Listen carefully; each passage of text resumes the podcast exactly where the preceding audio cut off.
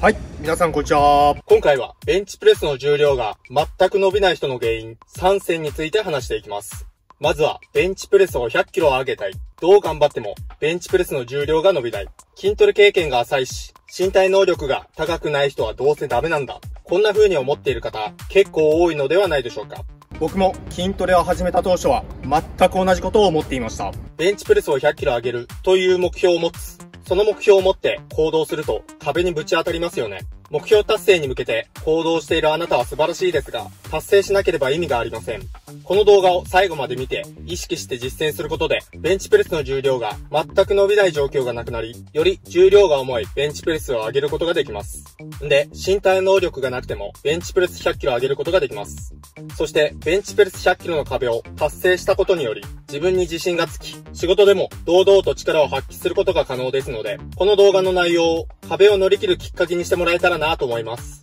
その前に、このチャンネルでは、明日から使える正しい肉体改造術をテーマに、最高のパフォーマンスを発揮し、理想の肉体を手に入れるための貴重な詳細や情報を徹底解説するトレーニング好きには非常にたまらないチャンネルです。トレーニング好きで貴重な情報を見逃したくないという人、理想の肉体と自分を手に入れたいという人は、今のうちにチャンネル登録していただいて、一緒にレベルアップしていきましょう。それでは内容に入っていきましょう。ベンチプレスの重量が全く伸びない人の原因は何なのか、これをまず担当直入に言います。それは事前準備ができていないことです。ベンチプレスと事前準備関係なくないと、まず疑問に浮かぶかと思います。これどういうことかというと、事前準備ができていないと、効率を上げることができず、効率を上げることができないと、予期していないことが起きたり、必要以上の時間を浪費したり、最悪本来の目的を見失う可能性を高めてしまいますよってことです。そんなの絶対に嫌ですよね。スポーツやビジネスでも、事前準備で決まると聞いたことあるかと思いますが、それと同じようなものです。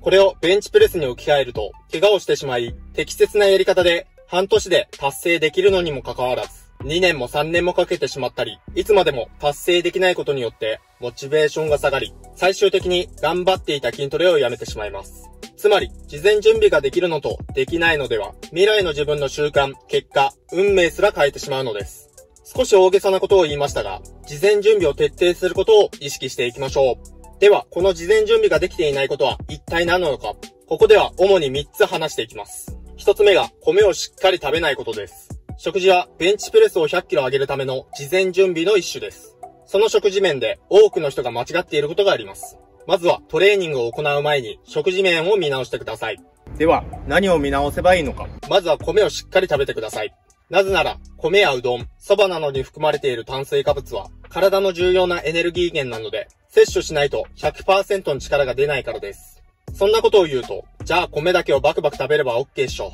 という人いると思いますが、必要以上に取ってしまうと、炭水化物を材料にして脂肪に変化してしまいます。何が言いたいかというと、食事のバランスを徹底した上で炭水化物をしっかり摂取してください。適切なトレーニングの継続と食事のバランスを継続することで基礎代謝がアップして、あなたの体は太りにくく、燃焼しやすい体質になり、パワーアップします。なので間違っても、痩せ我慢して何も食べないという選択は絶対に取らないようにしましょう。続いて二つ目が、目的の順序を間違っていることです。どうせベンチプレスやるなら、100キロ上げて周りに自慢したいですよね。ですが、ベンチプレス100キロ上げたいからといって、いきなり100キロ上げるようなトレーニングをしてはいけません。いきなりやってしまうと、怪我をして筋トレできなくなってしまったり、重量が全く伸びず、モチベーションが低くなったりして、最終的に筋トレをやめてしまうリスクを背負うことになります。ベンチプレス100キロ上げる条件として、丈夫な体を作り、筋肉を大きくすることを、まずはクリアしなくてはなりません。なのでまず、筋肥大トレーニングを最低3ヶ月は実施し、丈夫な体になったな、